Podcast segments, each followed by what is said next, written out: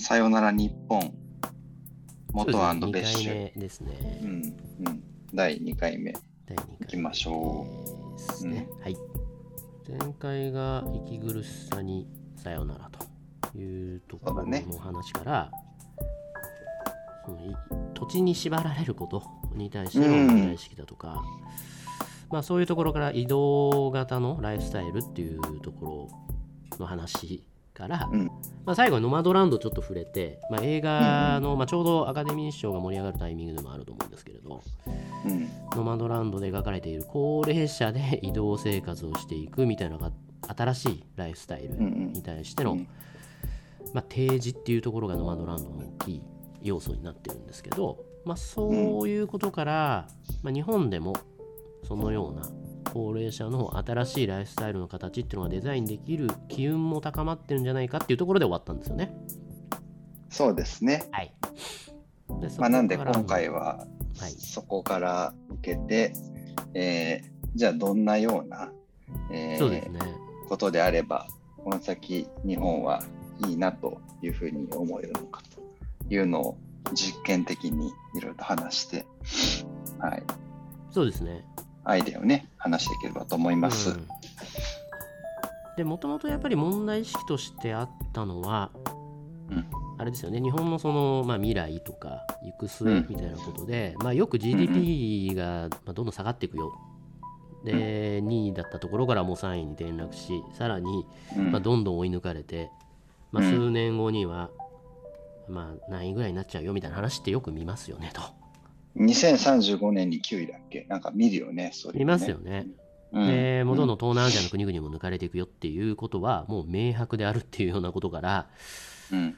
これどうしていきましょうねっていうのが結構まあ暗いトーンで語られるパターンが多いですよねと。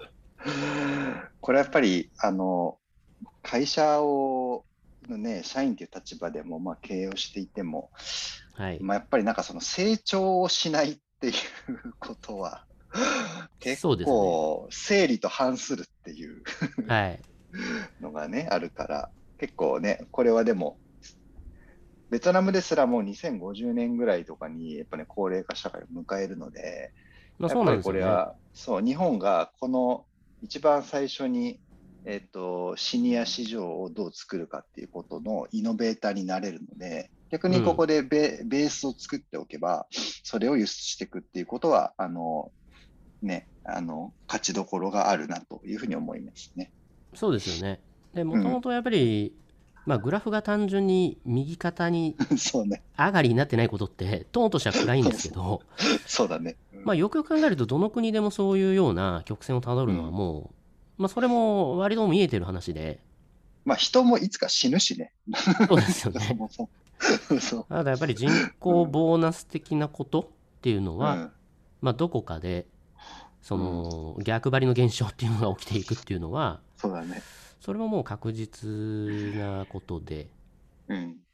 でまあ超大国まあそうですねアメリカとチャイナに関しては別のやり口でその覇権争いみたいなことにはなっていくうん。もうにその G2 時代みたいなことに世界がなっていきそうなんですけど。まあね、そこの超はい。頭いい人たちが、あの少数でバトり合うみたいな、まあ、世界観がね。あるのかまあ、な。それはそれでおそらくその別の世界線としてはあるんですけど、そうだね。はい、それ以外の多くのの国々残りのね、レスト・オブ・ザ・ワールドとしてはね。そうですね。多くの国々 多くのエリアで言うと、日本と同じような悩みだったり、そうだね。はい、新しいそのそのスタイルに、うん。えー国の運営自体も変えていかなきゃいけない局面というのが出てくるんで、まあ、その先行事例になれるんじゃないかっていう仮説のもと、割とあの明るく捉えることもできるんじゃないかっていう話ですよねもともと。そうだね。はいそこで2つ視点があるかなと思っていて、うん一つはそのファクトっていう意味で言うと、そのベッシュ君がやっている、要するにうん今で売れてるものって何よっていう、その結果って正直だから、実際に今、あの日本が何が人気があるのっていうことが、まあ、すごく、あの、うん。なんていうの重要だし、うん。まあ、もう一個は、その前回話していた、その、息ぐる移動するっていうこととか、その、なんだろう、経済的にはある程度もうトントンになったけど、あのこう生きると幸せだよねってまあ、そっちからユニバーサルの方向を探るのもあるし、うん。まあ、なんとなく自分の中ではそういう、で後者の方は経済の話はもうないっていうか、その経済じゃない、なんていうの、指標の話をするから、結果的に儲かるかもしれないけど、うん。またそれまた別の軸の話なんだろうなと思うし、そうですね。だからさ先にその中国で、じゃあ、あの日本がね、今、あのそういうぐんぐん抜かれてってる中で、うん。あのこれ別にそのウェルビーイングに関しなくてもいいんだけれども、どそういうものが今売れてってるかっていうのをはいちょっと教えてもらえますかね。そうですね、まあ、アジアグローバルっていうところで日本が、まあ、とりわけそのプラスの価値として見られている要素の一つに、まあ、安心安全っていうのはありますよねと。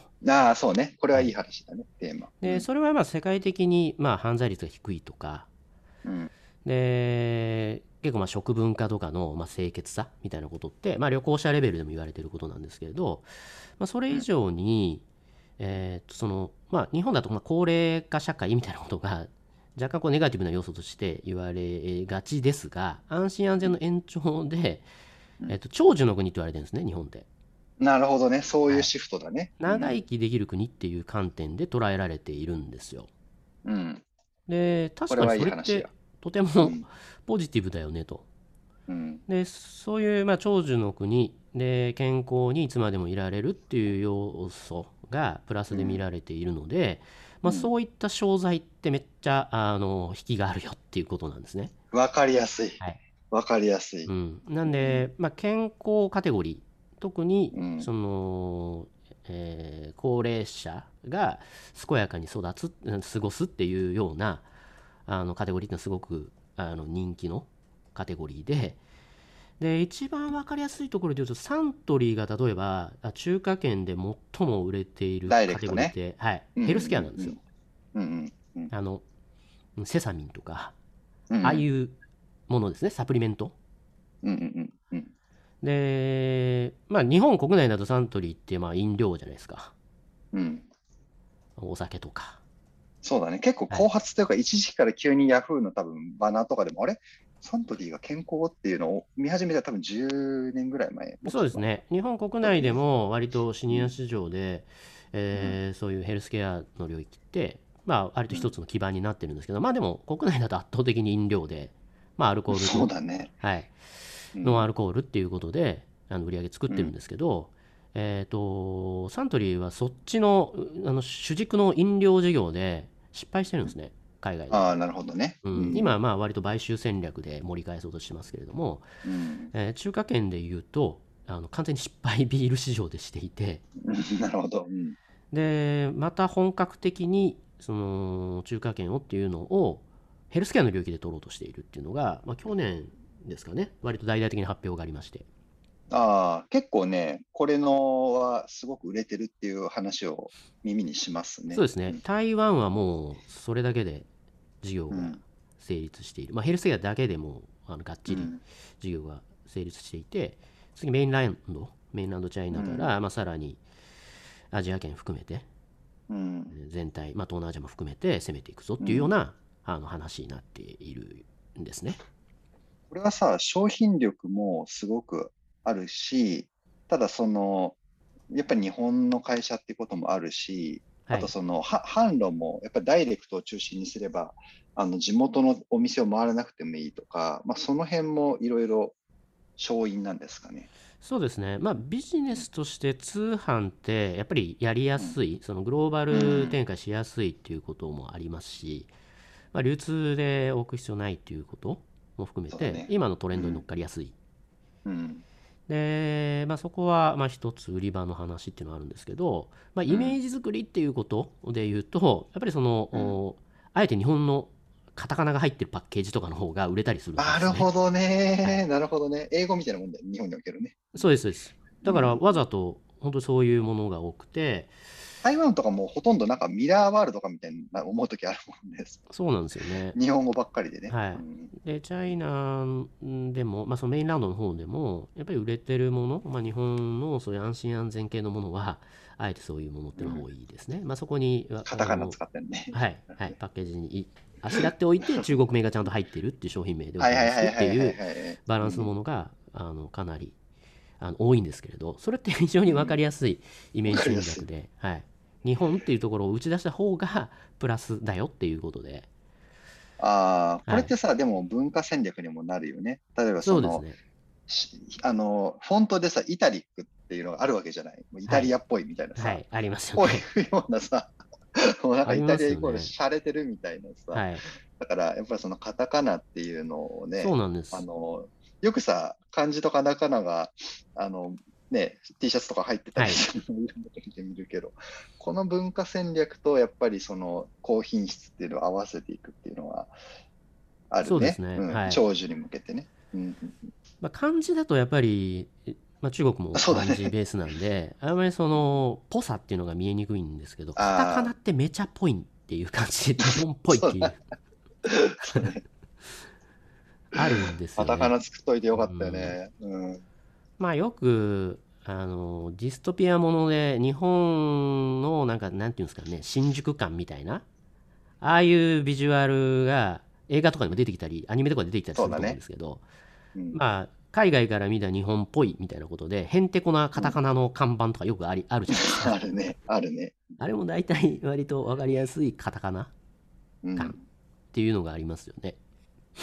うん、うんそうだね。はい長寿。うん、そうですね。で、またヘルスケアの領域っていうことで、その医薬品みたいな感じだと、やっぱり欧米の方が強いイメージなので、そうだね。まあ、はいコロナのね、ワクチン。今のワクチン戦争でも、ねやっぱり結局、あのー欧米圏のものがいち早くっていうことで、そこはやっぱり、まあ、日本がその優位性っていうのは見えないところなんですけれど、うん。安心安全、その日常的にこうケアしていくもの、医療とは若干あの違う部分、まあ、ガチンコの医療っていうよりかは、習慣化するものっていうのは割と日本っぽい日本がお得意な部分になってくると思いますね。そこの、なんか体験の感じってどういうことなんだろう？例えばその、さっきのイタリアとかフランスだったらおしゃれみたいな、はい、そのこう、なんていうの？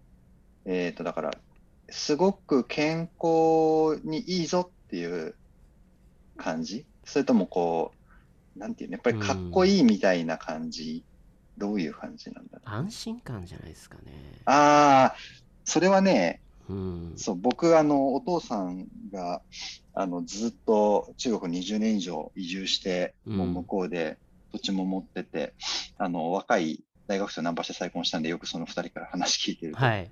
中国の人は中国のもの買わないってすごいその奥さんがいつも。うんうん 言ってて、何を言ってるんだって思ったけど、うん。うんそうだよね、今はね。うん、日本のもの買うとそうですね。安心だって。